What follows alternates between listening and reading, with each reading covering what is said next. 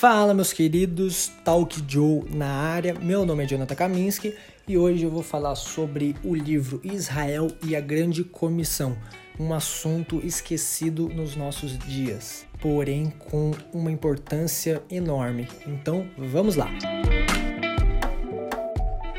Israel e a Grande Comissão, escrita por Samuel Whitefield, aborda de forma bem clara e resumida em como a Grande Comissão cumpre o propósito de Deus tanto para Israel como também para as nações.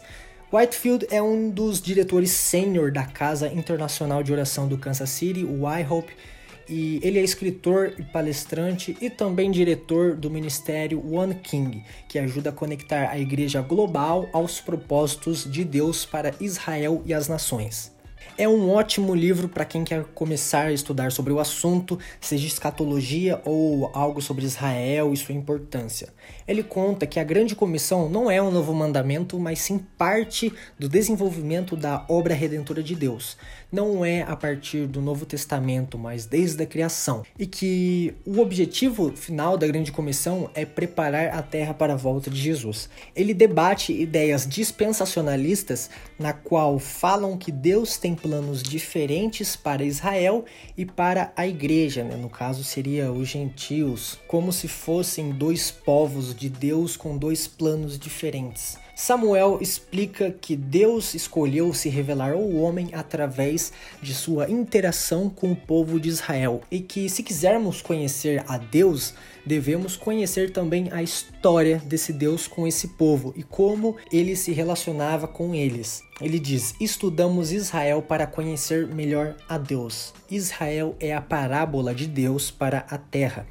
Ele explica que o fato de Israel ter negado a Deus não pode fazer com que Deus mude de ideia em relação ao plano salvífico, pois Deus escolheu o homem segundo a sua própria vontade e não pelo mérito e esforço do homem. Em última análise, então, a responsabilidade de cumprir esses propósitos é dele mesmo e que por isso a questão que está em jogo é a honra de Deus e a sua palavra de salvação a eles pois foi ele que prometeu, então ele cumprirá.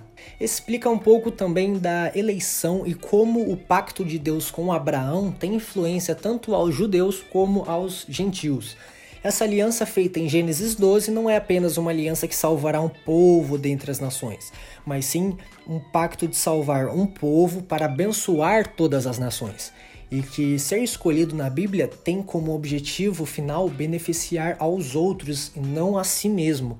Ele dá o exemplo também de José como uma figura do plano de Deus para Israel e para as nações, de como a vida dele foi usada em favor dos outros, da mesma maneira na qual Israel também foi, está e será usada, no caso. Aqui há uma das partes que eu mais gosto do livro, porque é onde ele explica que em Mateus 23, 29, Jesus fala que se recusa a ser rei. Não, presta atenção nisso. Jesus fala que se recusa a ser rei sobre um povo judeu até que eles voluntariamente o amem e o recebam, recondicionando assim a sua segunda vinda e seu governo como rei sobre Jerusalém à salvação de Israel. Enfim, ele vai abordando Mateus 28 e também alguns capítulos de Atos explicando como, ao longo dos textos, a grande comissão estava explícita indicando para o fim dos tempos. Também fala sobre Ismael, filho da carne gerado por Abraão, e também de Isaac, filho da promessa gerado pelo Espírito, filho de Abraão, e como ambos têm papéis significativos na história para o retorno de Cristo. Ele finaliza o livro explicando a importância da pregação a todos, a importância do evangelismo e como isso é uma chave central para que possamos cooperar para que os planos de Deus se cumpram. Esse livro ele é somente uma introdução ao assunto, porque é um assunto longo e tem várias ramificações nele. Falei muita coisa superficialmente só para dar uma ideia do que é falado no livro. É, no livro, o autor ele explica certinho cada uma dessas, desses pontos juntamente com bases bíblicas em seus contextos originais. Eu recomendo muito esse livro, é um dos livros onde fala de uma maneira que dá para entender sobre esse assunto complicado que a gente negligencia muito, a gente, no caso, nós cristãos. e eu recomendo demais. É um baita livro. Enfim, meu nome é Jonathan Kaminski. Se você não me segue nas redes sociais, meu usuário é Joe Kaminski. Eu geralmente tô mais pelo Instagram, de vez em quando posto alguma coisinha ou outra, mas é isto daí. Valeu, falou!